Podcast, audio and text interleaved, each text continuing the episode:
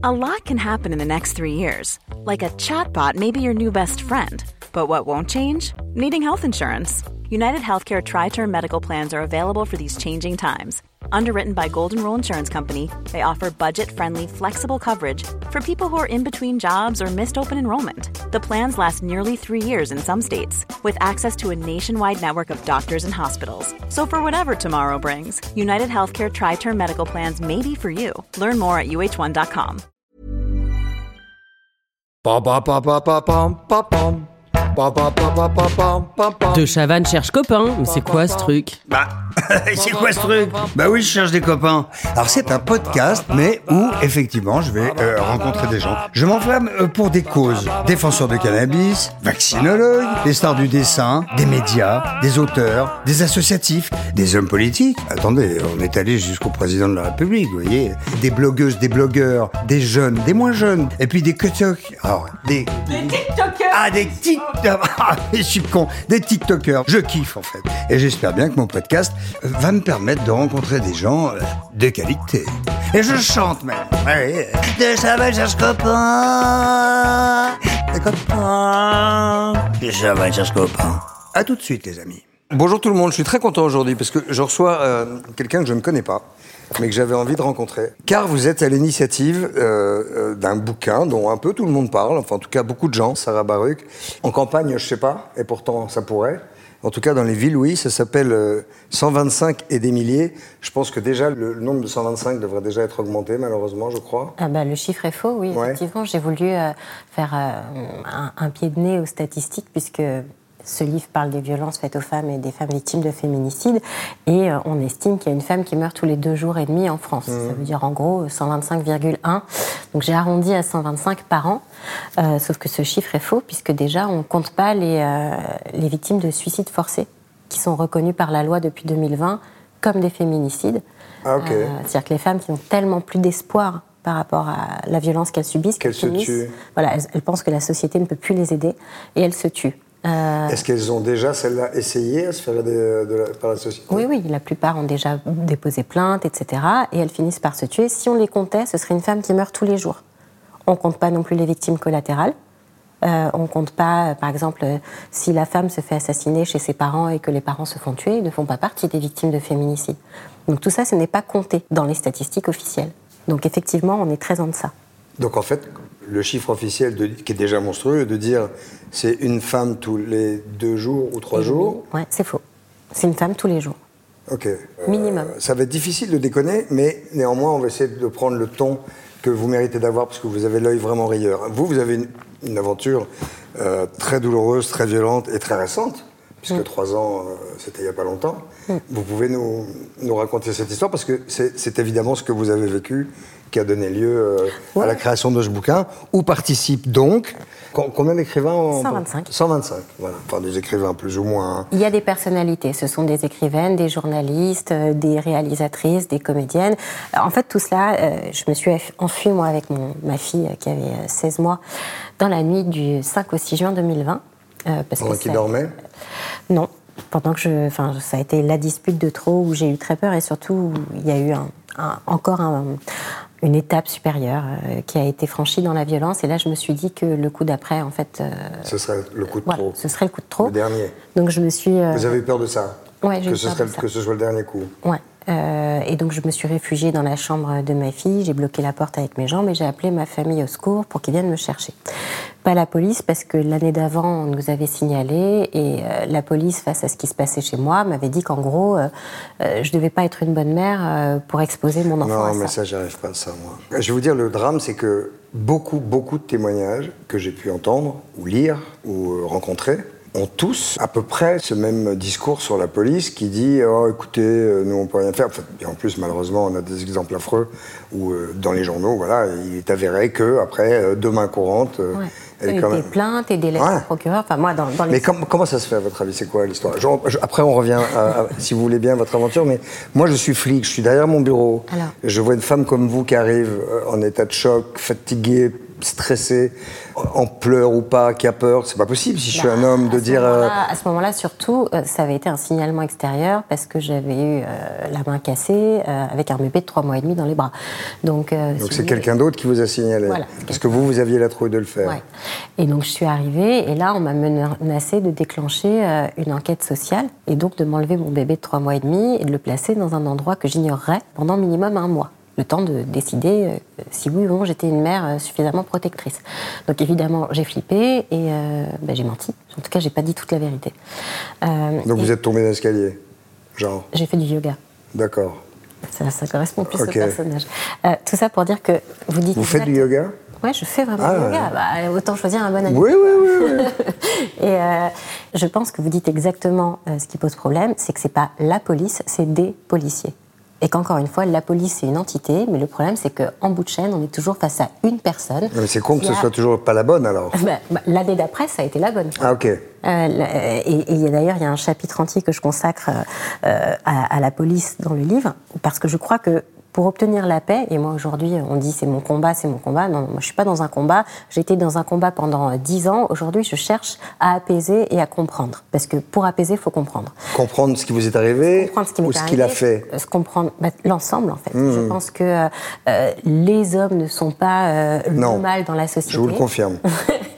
Bah, euh, voilà, non, non, mais sincèrement, euh, je pense que. Néanmoins, quand ils y vont, ils y vont, quoi. C'est ça, oui, mais je pense que lui-même, c'est ce que je dis dans le livre, euh, c'est le méchant de mon histoire, mais c'est pas un méchant. Il est aussi le fruit euh, De d'une histoire douloureuse, d'un- d'une méchante, d'un méchant, etc. C'est con, hein, c'est de la Euh, psychologie à deux balles, mais mais, c'est les enfants battus battent leurs enfants. En gros. Bah, euh, c'est la vérité. 30% des enfants qui ont assisté à de la violence deviennent victimes, 30% deviennent bourreaux, et même pas un tiers mènent la vie qu'ils auraient dû mener sans tout ça. donc tout le monde est bousillé. Bah, Il y en a beaucoup, euh, en tout cas si on n'agit pas, euh, qui risquent de l'être, Hmm. d'avoir des difficultés supplémentaires. Après, eux c'est ça, d'autres ce sera autre chose. La, la vie, c'est pas tellement ce qui nous arrive, c'est ce qu'on en fait. Mais ça fait 50 ans qu'on dit ça. Je veux dire, ça fait 50 ans qu'on dit les enfants battus battent leurs enfants. Elle est où l'évolution, en gros Ah, moi, Parce que. pas née il y a 50 ans. hein. Mais non, mon chou, je parle pas pour vous, je parle pour moi. Je vous remercie. Moi, j'étais né, et, et- et depuis que je suis petit, j'ai toujours entendu dire ça, quoi. C'est-à-dire euh, que les chats font des chats. Mais je pense que déjà, on a une mauvaise définition des choses. Par exemple, quand on parle de violence et qu'on représente les femmes victimes de violence, on parle systématiquement des coups. D'ailleurs, on dit encore euh, morte sous les coups de son conjoint. Non, il y a Euh, la violence psychologique aussi. Dans plus de 60% des cas des femmes qui meurent de féminicide, euh, elles sont mortes la première fois qu'elles ont reçu une violence physique. C'est-à-dire que le seul point commun entre toutes les victimes de féminicide, c'est la violence psychologique, c'est l'emprise, c'est la coercition, c'est la Et qui, et bedace, qui- et qui etc. toutes n'arrivent pas jusqu'à la mort. toutes n'arrivent pas jusqu'à la mort, Hum. mais en tout cas, parmi celles qui arrivent jusqu'à la mort, souvent, elles sont mortes, dans plus de 60% des cas, la première fois qu'elles ont reçu une violence physique. Donc c'est pas le critère. La façon qu'on a de représenter les femmes victimes de violence, elle est fausse. Oui, mais est-ce que ça correspond pas aussi peut-être à l'idée de je te préviens, je m'en vais Ah, mais il y a plein de choses. Tout cela, ça, c'est de la menace. Tout ça, c'est une Non, mais après des années de harcèlement physique, de pression, d'emprise, on va en parler parce que, mon Dieu, bah, c'est souvent au moment où, où la femme décide de partir Alors tout à et fait. bêtement le dit, ou sous forme de menace, ou sous forme de je m'affirme, je t'emmerde et je te quitte, et tout d'un coup ça part, ça part en cacahuète. là, vous avez tout à fait raison. C'est 100% des cas. La femme se fait tuer systématiquement Si elle dit qu'elle le quitte. En fait, quand euh, euh, ça devient officiel qu'elle n'est plus l'objet de possession de celui qui croyait la posséder. Donc c'est quand elle part, c'est quand les papiers du divorce arrivent au nouveau domicile euh, du, de l'ex-conjoint et que du coup ça devient euh, officiel. C'est quand elle a une nouvelle relation, c'est quand elle tombe enceinte d'un nouveau conjoint. En fait, c'est quand pour l'homme, compagnon ou ex-compagnon, elle ne lui appartient Parce plus. qu'il y a un sentiment de possession, on est d'accord. Exactement. La, la- la- la violence est possible quand il y a une relation asymétrique, c'est-à-dire qu'il y a un dominant, un dominé. Et généralement, c'est l'homme, le dominant. Et les femmes qui acceptent d'être dominées et qui sont sous emprise, à votre avis, c'est quoi? Il y a d'abord de l'amour, Bah, avant l'emprise, il y a l'amour, de toute façon. Il y a un, attachement qui se fait parce qu'encore une fois, les bourreaux ne sont pas des bourreaux 24 heures sur 24, 7 jours sur 7. Ce qui et souvent ils demandent pardon ils demandent juste pardon après. et ils sont sincèrement désolés. Et c'est très Ah ouais, désarmant de, de voir que quelqu'un s'en veut à ce point de vous avoir fait mal. Euh, et vous, enfin, Mais dans ces cas-là, est-ce qu'on n'a pas envie de lui dire, écoute, si à ce point tu t'en veux, c'est que tu n'es pas là quand tu le fais ou tu es quelqu'un d'autre, il faut que tu consultes. Bah, on est bien d'accord euh, sur le fait que je, moi, c'est la conclusion que je tire, euh, une des conclusions que je tire. Je pense que si on médiatisait davantage les problèmes psychiatriques en France, Ah euh, il y aurait moins. Non, mais parce que consulter, on en reste encore à dire que ce sont les fous qui consultent. Non, non, France, on va mais je- va oui, oui, je sais. On passe pour un Je suis très militant, moi. hein. Moi, je dis que Et- même, je vais vous dire, je pense que chacun devrait faire une fois, à un moment donné, pour voir comment ça Oui, va. tout à fait. Et pour le coup, ça s'est appliqué dans mon histoire. Aujourd'hui, le père de ma fille est traité. Ce n'est plus la même personne. Il n'est plus violent. Et donc, je pense que. Allez, vous avez donc renoué des contacts. Euh, oui, oui, on a renoué des contacts parce qu'il y a un enfant au milieu. C'est-à-dire que euh, c'est très facile de dire ah oui bah c'est bon euh, vous vous éloignez l'enfant voit plus jamais son père mais Non, après, non, non, non, non, non, c'était pas ma volonté, je posais une non, question, Non, non, euh. mais je, je- moi c'est c'est pas je dis pas que c'est vous qui me dites ça mais c'est ce qu'on me renvoie systématiquement encore une culpabilisation des décisions que je prends etc. Bref tout ça pour vous Parce dire que vous sentez que les femmes qui, qui vivent ces, ces catastrophes sont culpabilisées par euh, la société. Elles sont culpabilisées par la société euh, dans chacun de leurs choix. Et puis surtout, il faut être euh, des bonnes victimes, entre guillemets. Moi, quand je dis que je ne veux pas être considérée comme une victime, que j'ai été victime de telle date à telle date, et qu'aujourd'hui, euh, bah, j'ai le droit de rigoler, j'ai le droit de vivre, j'ai le droit d'avoir des projets, et que je ne suis pas une victime, parce qu'en plus, ce dont on n'a pas conscience, c'est qu'on n'est pas une victime en l'air. Une victime, elle est forcément attachée à un bourreau. Il n'y a pas de victime sans bourreau Le tango se, se danse à deux. c'est un tango qui se danse à deux, donc ça veut dire que quand on me dit que je suis victime, ça veut dire qu'on on me lie encore à la personne que j'ai Ah, vous parlez d'aujourd'hui? Ben oui. Ah non Moi, quand on me dit, euh, voilà, je vous présente Sarah, victime de machin, ben non, je l'ai été, je le suis plus.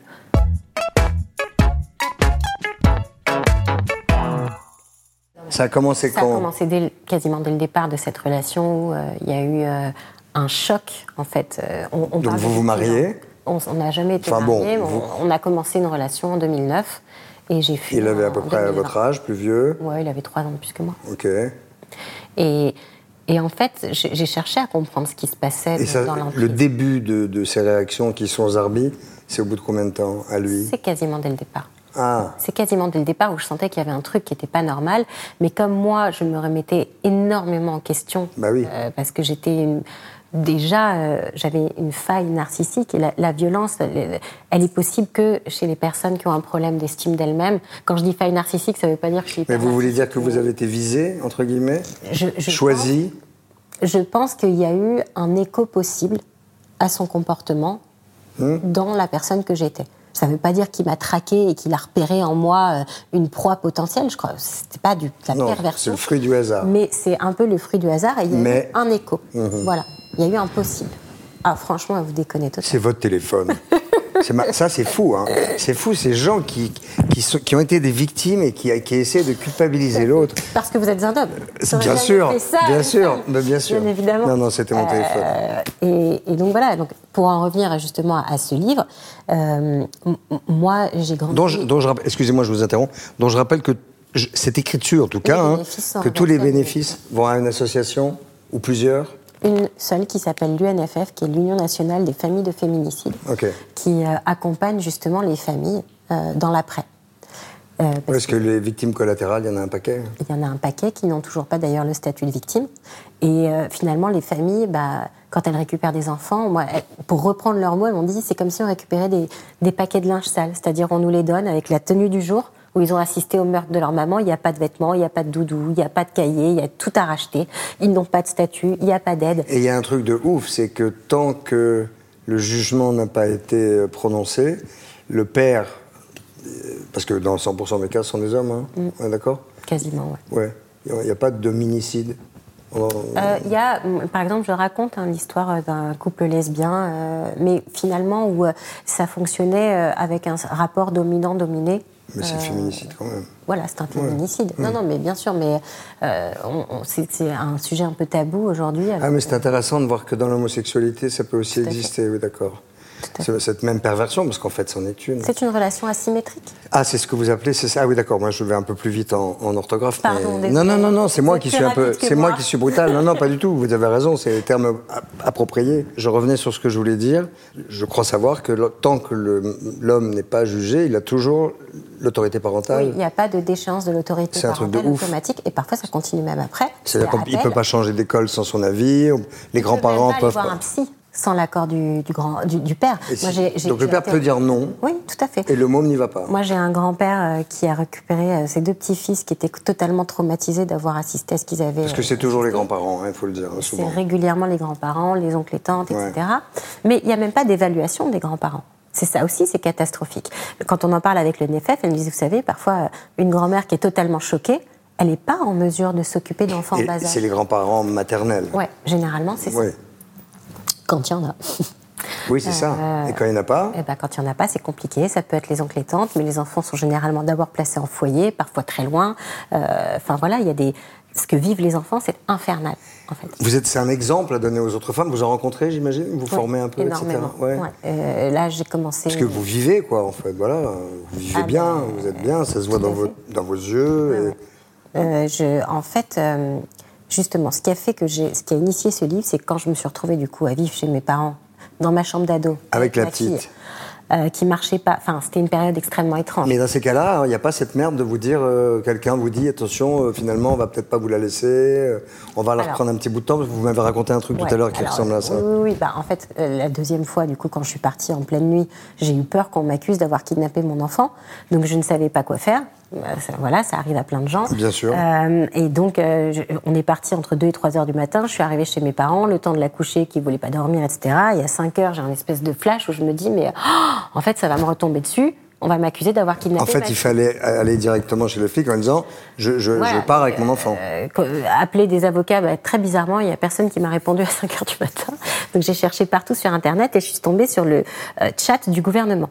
Où là, j'ai dit, bah voilà, je suis dans cette situation, euh, qu'est-ce qu'il faut que je fasse? J'ai très peur. Et là, il y avait Euh, quelqu'un. et là, il y a quelqu'un qui m'a répondu. Ils m'ont posé des questions. Et alors là, je me suis dit, bah, je vais pas mentir, je vais tout dire. Comme ça, on ne pourra pas m'accuser d'avoir minimisé.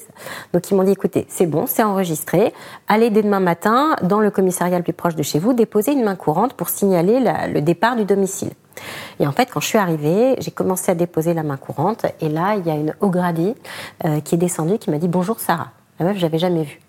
Et elle tenait des feuilles comme ça, elle me dit J'ai dans la main le chat que vous avez eu avec le gouvernement. C'est très grave ce qui se passe chez vous, donc je vous préviens. Ah, c'est pas une main courante, c'est une plainte et c'est nous qui décidons. Donc prévenez, on en a pour trois heures au moins, on a des questions à vous poser. Et en fait, ça a commencé comme ça.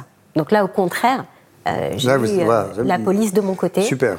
Euh, Une- bonne- finalement, euh, là où, j'ai eu des pressions euh, de mon ancienne belle famille pour retirer ma plainte, j'avais, je leur ai dit, je ne peux pas en fait, c'est même pas moi qui ai, qui ai décidé ça. Il y a une enquête pénale. Mais je crois que maintenant, il y a même une nouvelle loi où les médecins peuvent prévenir. Alors, euh, ça aussi. Où les médecins peuvent prévenir la police à condition qu'ils préviennent leurs patients, c'est ça? Ça. C'est un protocole qui vient d'être lancé. euh, qui n'est pas encore euh, systématique ni officiel, mais effectivement, on se rend compte que quand les médecins voient et constatent euh, des choses, le temps qu'ils arrivent à convaincre une femme d'aller porter plainte, euh, bah, en fait, il faut qu'elle ressorte de l'hôpital et qu'elle aille au commissariat, ce qu'elle ne fera jamais. Donc, ce qu'il faudrait, c'est qu'elle puisse porter plainte directement à l'hôpital. Euh, et Mais que faut le qu'elle soit médecin d'accord. puisse le faire. Il faut qu'elle soit d'accord et que le médecin soit habilité à le faire. Mais du coup, quand je me suis retrouvée chez mes parents, je ne savais pas si j'étais folle ou un cas désespéré. Sarah, je peux vous demander comment vous avez eu l'idée de ce livre Parce qu'en fait, c'est un boulot de malade, c'est un boulot de titan. Il a, il a fallu que vous trouviez euh, ces 125 auteurs, euh, écrivains ou Ah, pas. hein, vais il y vous a- dire, les, les auteurs, ça a été la partie facile, parce qu'en fait, d'abord, je vais reprendre, si vous me permettez, dans l'ordre. Oui, parce que je suis brouillon. Je vous, je vous remercie Non, de le faire remarquer. Pas du tout l'objectif. euh, je- vous trouve formidable, mais j'adore euh, recadrer. Euh, Mais, j'ai besoin d'être cadré en plus. Et je vous trouve formidable aussi, c'est très bien. Je pense qu'on va, on va arrêter euh, euh, après ce, ce- cette interview parce que voilà, j'ai rencontré quelqu'un, c'est parfait. C'était, c'était le but. Hein. Ça s'appelle De Chaval, cherche copain. On n'avait pas marché, on n'avait pas marqué fallait bien que copine. ça arrive. Voilà. Ah. Bon, alors j'arrive chez mes parents avec la petite, et là je me dis, mais euh, est-ce que je suis folle? Euh, Parce que euh, moi finalement j'ai eu euh, un papa médecin, une mère instite, j'ai toujours bien gagné ma vie. Euh, j'ai fait 10 ans d'études. Vous faisiez quoi? Euh, J'ai fait euh, une, école de, une grande école de commerce. euh, j'ai travaillé. dans- Et à cette époque-là, vous faisiez quoi? Euh, J'avais ma boîte et j'étais déjà écrivaine. Ok. Voilà, j'avais déjà publié euh, plusieurs romans euh, chez Albert Michel, euh, enfin, euh, pas des petites maisons, quoi. Donc, euh, j'ai jamais eu ce problème, en fait, de. euh, euh, de Matériel. dépendance. Voilà. Parce qu'il y en a beaucoup. Il y en a beaucoup, mais du coup, je me disais, mais est-ce que vraiment je suis irrécupérable euh, d'en être à ce niveau-là, euh, de mauvais téléfilms où je suis convoquée un jour par l'assistante sociale, un jour par machin, euh, enfin, c'était d'un glauque pas possible. Et je me suis dit, mais finalement, qui c'est les femmes victimes de violences? Qui sont celles qui meurent de ça? Et je me suis rendu compte que la, seule chose que je trouvais sur Internet, c'était les articles de faits divers, tous assez glauques et qui finalement racontent plus qui était le bourreau que qui était la victime, et les décomptes. C'est-à-dire qu'on en est à 43 féminicides, 45, euh, 62, etc. Et je me suis dit, mais c'est fou, j'arrive pas à savoir si je suis toute seule ou pas. Donc c'était très égocentrique à la base euh, comme projet. Je voulais juste savoir si moi, j'étais folle ou pas. S'il y en avait des comme moi. Et là, je me suis dit, S'il y en avait des comme vous, quoi? C'est-à-dire des filles qui avaient eu toutes les chances à la base et qui avaient merdé. D'accord. Est-ce que vous pensez avoir merdé? Oh, bah, à ce moment-là, c'est ce que je pensais. Euh, après, ça c'est, je le garde dans le dans le l'ambiance ouatée de ma psychanalyste. Bien sûr. Et- et pas de problème. voilà. Oui, à ce moment-là, c'était c'était ça. Je, je- je- cherchais à savoir si j'étais vraiment, euh, si j'avais raison d'avoir autant honte d'en être là où Mais j'en je crois que malheureusement, euh, c'est le cas de beaucoup de femmes, Eh ben justement. y compris dans d'autres affaires qui ne sont pas la mort, mais par exemple les viols, où il y a une Exactement. culpabilité monstrueuse. Ah oui, oui, tout à fait. Mmh. Et puis c'est généralement un effet de ricochet, c'est-à-dire que euh, toutes les violences auxquelles les femmes sont confrontées euh, continuent de creuser cette fameuse faille narcissique, qui est une faille de l'estime de soi, et, et qui permet de laisser place à de la violence. Euh, et je pourrais parler un peu de mon parcours de tout ça. Donc là, je voudrais bien avoir une phrase bien précise et nette. Non, non, mais pardon, là-dessus. C'est que une femme qui a une trop légère estime d'elle-même, on va dire, ou en tout cas pas juste, sûrement, est, est- est- est une victime euh, potentielle pour, euh, pour euh, un homme qui aime avoir une emprise. Tout à fait. J'ai résumé là. Alors, je ne sais pas si l'homme aime avoir une emprise, ou en tout cas, quelqu'un qui, l'exerce. comme ça, qui Ouais. l'exerce. Il y a peu de chances que, que ça, ça lui pose un problème énorme. Alors oui, mais de là à dire qu'il aime, je suis pas sûre qu'ils en aient tous conscience. Mmh, Voilà. Parce qu'il y a justement des bipolarités, des psychoses, des, des- des vrais problèmes psychiatriques, des addictions qui font que je ne sais pas si c'est une question d'aimer. Il y avait un problème d'addiction avec lui Il y avait un problème d'addiction et un problème de psychose. Ok. Ouais, tout à fait. Les deux ensemble, c'est pas top. Les deux ensemble, ça faisait pas très bon ménage. Mais euh, tout ça pour dire que euh, oui, tout à fait, la violence ne peut s'engouffrer que dans des problèmes d'estime de soi. Et des femmes très qui important, cherchent- ça. Des femmes qui cherchent à être aimées, des femmes qui cherchent à être valorisées. Moi, je sais que j'avais une liste de 10 000 interdits par jour euh, complètement absurde, mais j'avais l'impression, justement, j'avais de l'importance. Que quelqu'un s'intéressait enfin à moi parce qu'il me fliquait. C'était quoi la liste des interdits Ah ben, euh, Qui avait fait cette liste? lui. Ah Ah, pardon. Par oui. exemple, si je nettoyais pas le savon, euh, c'était un problème. Si je nettoyais pas l'intérieur du lave-vaisselle après qu'il est tourné, c'était un problème. Si je checkais pas chaque couvert euh, pour pas qu'il y ait une trace de buée dessus, c'était un problème. Si j'allais pas dans le boucher euh, qui euh, était à 2 minutes 30 de la maison et chronomètre en main, c'était un problème. Ce genre de C'est de la torture psychologique, enfin, je veux Ah c'est clair. Tout à fait. C'est de la torture hein. psychologique. Ouais. Non, non, c'est. Eh oh, j'ai pas vécu de la, de la Ouais, hein, ouais, oh. Euh, mais tout à fait. Mais euh, du coup, bon, euh, au début, je me disais, ben, c'est que je compte vraiment. Mais quand vous étiez jeune, quel rapport vous aviez avec les petits copains? Ah bah effectivement, j'ai pas eu un parcours de femme finger in the nose, comme on dit. Ok. Euh, oui, je pense que j'aurais pas été confrontée à de grands chocs euh, dans ma vie. Je- J'aurais pas été cette fille abîmée et donc sujette Mmh. Ok, euh, à accepter ce que j'ai accepté.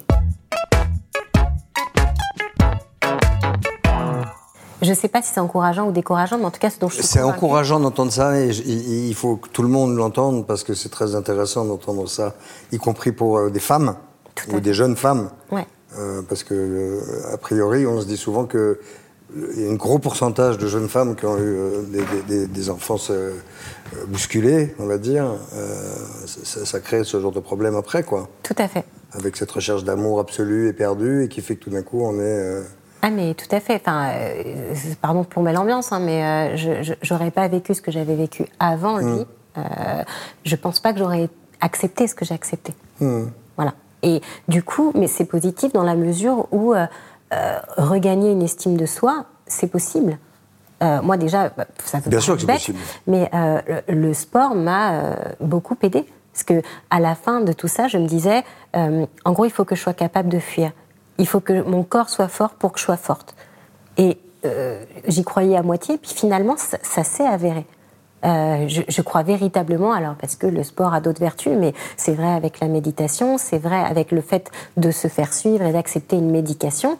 Moi, j'ai pas honte de dire que j'ai été sous antidépresseur et que ça m'a sauvée. Bien sûr. Mais parce qu'à un moment donné, je ne voyais pas comment m'en sortir et je me suis dit bon bah, euh, je vais me fabriquer une maladie, puis je vais mourir et puis euh, on n'entendra plus parler de moi, ce sera réglé. Et, puis non, en fait, Euh, parce que la vie c'est ça, la vie c'est euh, encore une fois, c'est pas ce qui Mais nous parce que vous avez des ressources que tout le monde n'a pas forcément. Tout à fait. Donc, euh, Tout à fait. Mais du coup, je suis arrivée et je me suis dit, mais en fait, il faut que je sache, moi, qui sont les femmes qui meurent de la violence de leur compagnon ou ex-compagnon. Et c'est là que je me suis dit, bah, s'il y en a 125 en moyenne par an, je vais retrouver toute seule 125 familles et leur demander qu'elles me racontent qui était leur fille, leur sœur, leur mère. pas le bourreau. Pas le bourreau, surtout pas. Ok. C'était pas le but. Moi, je voulais désinvisibiliser les victimes. Parce qu'aujourd'hui, euh, on occulte complètement qui elles étaient. Donc, c'est déjà une torture pour les familles, mais c'est aussi un problème de prévention. Parce que du coup, on véhicule des idées fausses sur les victimes. Sur les... Alors, ça a été un énorme travail hein, euh, de retrouver 125 familles, parce que entre le moment où il y a euh, le prénom d'une victime dans un article et celui où on retrouve le 06 de la maman, il y a beaucoup, beaucoup, beaucoup d'étapes. Toute seule Toute seule. Ah ouais. J'ai voulu faire appel à deux détectives privés. Les deux m'ont dit au départ, alors je vous préviens, c'est 1000 euros la femme. Super. Super. Et après, on me dit, et alors pour vous aider, j'ai besoin de la date de naissance et du nom de famille. Et je les ai jamais. On me dit, ah bah c'est pas possible, vous y arriverez jamais. Des, bons, des bons collaborateurs. Des bons collaborateurs. Euh, ça n'existe pas, les fichiers avec les coordonnées des familles. Enfin, moi, je suis pas euh, euh, dans les services généraux, dans les renseignements généraux, quoi. J'ai pas ces informations-là. Donc, j'ai euh, regardé tous les faire-part de décès. J'ai contacté les pompes funèbres, les avocats, les églises. Enfin, Ça vous a demandé combien de temps? deux ans et demi. Ok. Et en fait, j'ai enregistré en audio toutes mes interviews des familles. Et c'est ça que j'ai envoyé aux personnalités pour qu'elles soient plongées dans l'univers d'une famille en deuil. Et qu'elles ressentent ce que moi j'avais ressenti en interrogeant les familles. Alors, ce n'étaient pas des interviews totalement plombantes, hein, parce qu'elles me racontaient euh, ce qu'elles n'ont jamais l'o- l'occasion de dire. Euh, c'était quoi le rêve d'enfant de cette fille? C'était quoi son projet dans la vie? Euh, C'était quoi la musique qu'elle écoutait Et absolument? toutes avaient eu des soucis d'enfance? Elles avaient eu toutes euh, une idéalisation. Alors, on m'a pas raconté euh, à chaque fois ça, mais euh, le Une point commun, idéalisation. une idéalisation de l'amour et de, de cette envie d'être aimé. Et ça, j'ai trouvé ça intéressant. Voilà. Très, bah ça l'est. Et, et du coup, ce sont ces audios que j'ai confiés aux 125 personnalités en leur disant bah, vous écrivez sur une forme libre, il faut juste que ça fasse deux pages, et que vous me racontiez qui elle était et pas comment elle est morte. Mais on peut en citer quelques-unes. euh, Bah, Mahmouz, euh, Leila Slimani, Isabelle Carré, euh, Virginie Grimaldi, euh, Horatica, Marlène Chapa, Roselyne Perla Bachelot, Servan- voilà, Perla Servan-Schreiber. Marie Robert. Ouais, qui sont des philosophes que j'adore. Mhm. Voilà. Enfin, il y en a 125, quoi. Il y a des personnes de la société civile, il y a les créatrices de la marque Bache, les créatrices de la marque Rive Droite, les créatrices de la marque June. Il y a Mercedes Serra, qui est euh, la fondatrice et dirigeante de l'agence BETC, euh, qui est la principale euh, agence de publicité européenne. Enfin, Vous connaissez ces gens ou leur non, pas du tout. Non Moi, moi, j'ai passé 10 ans euh, enfermée. euh. Alors, Mahmoud, elle est là, elle rigole. Elle fait partie. Le premier déjeuner que j'ai fait entre filles, euh, après être partie, euh, c'était avec une journaliste que j'avais rencontrée pour mes euh, romans, qui connaissait Mahmoud, et on a fait ce déjeuner euh, à trois. C'était le premier. Voilà. Mais vous dites que vous avez été enfermé pendant 10 ans, mais vous avez le droit d'aller faire les courses, mais juste ça, quoi. J'avais le droit d'aller au travail, mais pas de faire des déplacements professionnels. Euh, je devais dire euh, quel travail je faisais et euh, avec qui j'allais être, etc. Je devais être dans des salles de réunion où j'étais joignable et partir à n'importe quel moment s'il m'appelait pour lui répondre. Et personne n'a rien vu autour? Si, bien sûr, mais Et personne n'a rien osé dire? si, enfin une fois, deux fois, et puis un jour, ma mère, elle s'est rendue compte que si elle continuait à dire, elle allait plus me voir. Donc les euh, copines les copines, euh, bah, il y en a beaucoup euh, qui se sont éloignées parce que c'est pas qu'elles voyaient pas, c'est qu'à un moment donné, chacun a sa vie. qu'à un moment donné, moi, mes copines, elles sont mariées, elles ont eu un enfant, deux enfants, trois enfants, et puis mes petits problèmes d'assurance et de confiance en moi, eh ben, elles ne pouvaient pas s'en occuper totalement, quoi. Oui, c'est pas faux. Mais, Mais, mais enfin, je, je reprochais à personne, d'ailleurs, c'est toujours mes amis. Mais, euh, mais je comprends qu'à un moment donné, euh, voilà, il faut avoir conscience que c'est pas facile, il faut se préparer à partir. Non, puis la peur, la peur, c'est, très compliqué à gérer. Tout à fait. Et la peur, elle est, elle est, elle est perverse parce qu'on a peur de ce qu'on vit, mais on a encore plus peur de l'inconnu et de la solitude si on s'en va. Moi, je sais que pendant des années, ce qui me terrorisait, c'était d'être sans lui. J'avais peur d'être avec lui, mais j'avais peur d'être sans lui. Et vous imaginez celles qui ont peur d'être sans lui et en plus sans une thune pour euh, vivre, survivre, faire becter le petit et tout Ah, ça. hein. Moi, j'aurais pas eu. Mais je comprends que les femmes reviennent. Parce que ce qu'on se prend dans la gueule quand on part, c'est dur. C'est violent. L'administration, c'est violent. De partir, si moi, je n'avais pas eu mes parents, qu'est-ce que j'aurais fait? Où est-ce que j'aurais dormi? Même si j'avais les moyens, faut le trouver, l'appartement. Faut. euh, euh, Ah, je vous aurais trouvé une chambre, mais bon, on se connaissait pas. Une chambre d'amis, évidemment. bien entendu.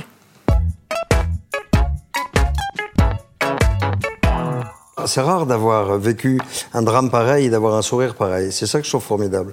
On dirait que vous, d'abord, êtes suivi, vous l'avez dit. C'est tout un travail qui doit être absolument crevant en plus. Parce Euh, alors, que. vous savez, ce que je dis toujours, j'ai l'impression qu'on m'a volé 10 ans de ma vie. Bah oui. Et j'ai plus une minute à donner à la tristesse et euh, au fait de se morfondre. Voilà. Moi, il y a 10 ans que je récupérerai jamais. Euh, bon, j'ai eu la chance de quand même avoir une petite fille. Il n'y a pas eu que du noir. Mais euh, aujourd'hui, j'ai plus la place euh, pour le noir. Ce bouquin s'appelle euh, 125 et des milliers. C'est un ouvrage collectif qui a été pensé et conçu par euh, ma voisine d'en face, là, qui s'appelle Sarah Baruch, B-A-R-U-K-H. Ce bouquin chez Harper et Collins, c'est formidable. Les bénéfices sont versés à l'Union nationale des familles de féminicides parce qu'elles ont besoin d'argent. Alors euh, oui, alors déjà, les, je voulais que ce soit une action qui entre une, une association. C'est-à-dire que tous ces mois, vous les avez faits de manière, entre guillemets, humanitaire. Ah ben moi, j'ai touché, touché une avance de, en tout et pour tout, 4 000 euros sur deux ans, pour être transparent. pas Voilà. gigantesque. C'est pas méga. Non, quand on a c'est une pas méga, euh, n'allez pas m'acheter une voiture avec ça. genre, 4 000 Non. divisé par 24, c'est pas euh, génial, génial. Euh, les bénéfices sont reversés parce que je voulais que ce soit une, une association qui est entre guillemets les mains dans le cambouis. Voilà, c'est des femmes, elles ont toutes été concernées par un féminicide. C'est-à-dire que la fondatrice, sa sœur a été brûlée vive devant sa nièce.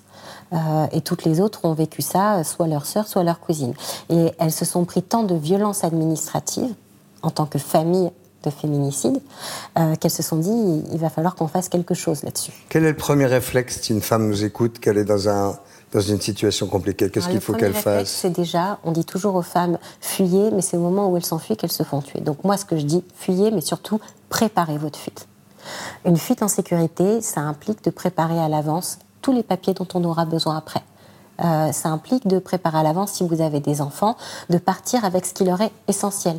Moi, par exemple, j'ai euh, Nathalie qui s'est fait tuer euh, parce que sa fille avait oublié un cahier.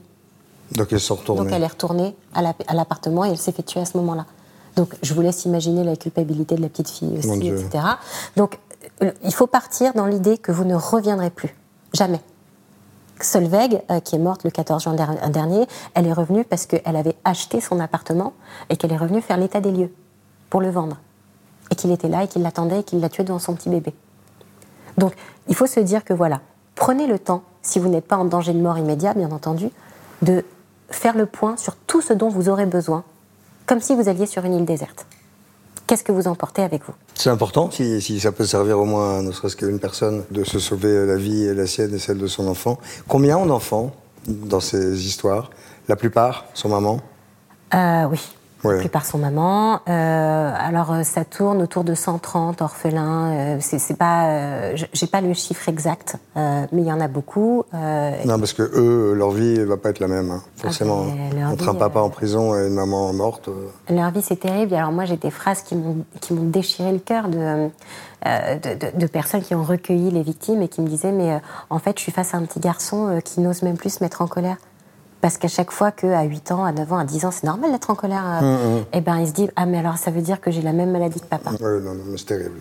Je conseille vraiment ce bouquin, 125 et des milliers. Merci, euh, Sarah. Je suis très content de nous avoir rencontrés. Merci à vous. Continuez à aller bien, parce que c'est très euh, comme- contagieux. Ah bah. Donc revenez, revenez quand Ah, vous voulez, la en fait. première fois qu'on me dit ça. Revenez, revenez quand vous voulez. Merci beaucoup. À très vite. encore bravo. Et je chante même. De va, cherche copain. Des copains. De va, cherche copain.